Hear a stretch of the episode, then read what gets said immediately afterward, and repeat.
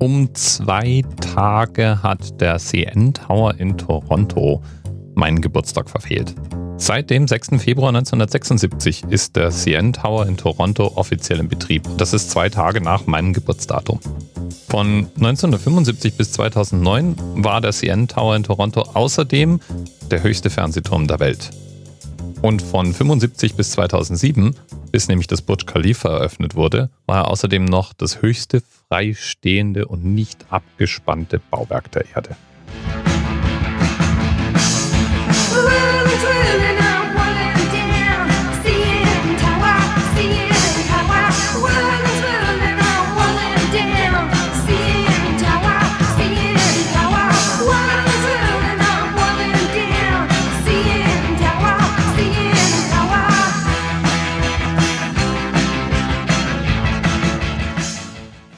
Und ob man ihn nun liebt oder hasst, und es hassen ihn eine Menge Leute, ist der CN Tower trotzdem ein Wahrzeichen Torontos geworden. Der wurde damals in gerade mal 40 Monaten gebaut, was für die damalige Zeit und wahrscheinlich auch für heute immer noch eine Mordsleistung darstellt. Ich bin ja bekennender Drehrestaurant-Fan. Nichts gibt's, das sinnloser und trotzdem irgendwie cooler ist als das. Naja, vielleicht gibt's ein paar Dinge. Jedenfalls hat der CN Tower natürlich auch ein Drehrestaurant. Und nicht nur das, man kann sich auch noch anders vergnügen an dem Turm. Es gibt Walks, wo man sich über die Kante hängen lässt. Es gibt einen durchsichtigen Glasboden, auf dem man sich legen kann, mit freiem Blick in den Abgrund. Und der CN Tower war schon viele Male Schauplatz von allen möglichen Stunts. Hin und wieder mal wird der CN Tower gerne fälschlicherweise als CNN Tower bezeichnet. Das stimmt nicht. CN steht für Canadian National Railways weil ursprünglich die kanadische Eisenbahngesellschaft den Turm kofinanziert hat, zusammen mit der CBC, der Canadian Broadcasting Company. Denn der Turm war natürlich in erster Linie ein Fernsehturm. Der erste Spatenstich war am 6. Februar 1973 und die Baukosten beliefen sich auf 63 Millionen kanadische Dollar. Wenn man das inflationsbereinigt auf heute umlegt, sind wir wahrscheinlich bei ungefähr 350 Millionen heutige Dollar. Der Turm jedenfalls ist auch heute noch beeindruckend. Und 1995 wurde der CN Tower deswegen zu einem der architektonischen Weltwunder der Moderne gewählt. Da ist er dann doch in illustrer Gesellschaft. Zu diesen Weltwundern der Moderne zählt zum Beispiel das Empire State Building, der Eurotunnel, die Golden Gate Bridge und der Panama-Kanal.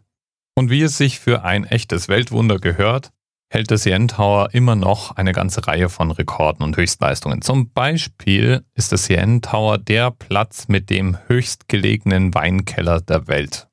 Äh, ja, und sollte es jemals zu einem Notfall kommen, dann gibt es eine Rettungstreppe innerhalb des CN Towers, die mit 2579 Stufen die längste Metalltreppe in einem Gebäude ist. Und nicht nur der Turm selber hält Rekorde, nein, der war natürlich auch Ansporn für eine ganze Menge Rekordsuchender. Nicht alles davon ist ernst zu nehmen. Zum Beispiel wurde 1979 ein Piano in siebeneinhalb Stunden über das Treppenhaus zur Aussichtskanzel getragen. Ja, und 1980 konnte man dann irgendwie sowas von dem CN Tower hören.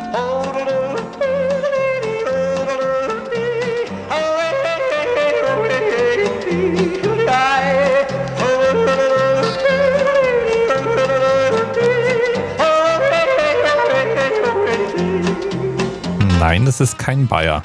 Das ist ein Kanadier. Don Reynolds.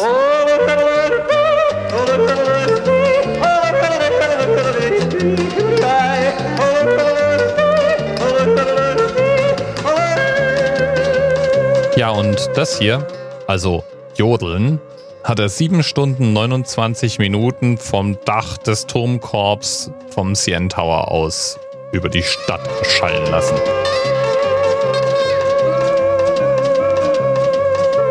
Ja, der Irrsinn. Muss der auch mal Luft holen? Ich werde schon vom Zuhören atemlos. Himmel.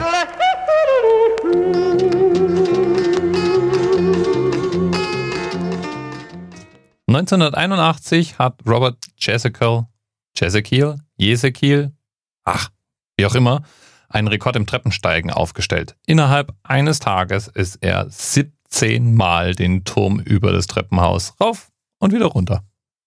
Deutlich weniger elegant, aber genauso spektakulär bewegte sich dann der Stuntman Roger Brown 1984 durch den Turm. Der hat sich nämlich eine Stunde 51 Minuten lang die 1760 Treppenstufen zwischen Turmkorb und Turmfuß runterfallen lassen. Ja, wenn man nichts anderes mit seinem Leben anzufangen weiß. Die Treppen scheinen sowieso sehr inspirierend zu sein. 1999 gab es dann einen Rekord im Treppensteigen mit einem Springstock. Und 2002 machte sich dann der Paralympic-Sportler Jeff Adams auf und erklomm die kompletten 1776 Stufen mit einem Rollstuhl. Im Vergleich mit solchen Rekorden ist dann der Rekord, der vom 17. bis zum 22. August 2007 aufgestellt wurde, fast schon wieder harmlos. Mit 29,03 Metern Höhe wurde da nämlich der höchste Lego-Turm der Welt direkt vor dem CN Tower hingestellt. Und ich finde irgendwie 30 Meter Lego-Turm auch sehr beeindruckend, muss ich sagen. Auch wenn der große Bruder mit 553 Metern dann deutlich überragt. Und jetzt, jetzt schicke ich nochmal kurz einen Gruß zum Z-Mahlzeit in Bayern, der heute Themenpate für den CN Tower war.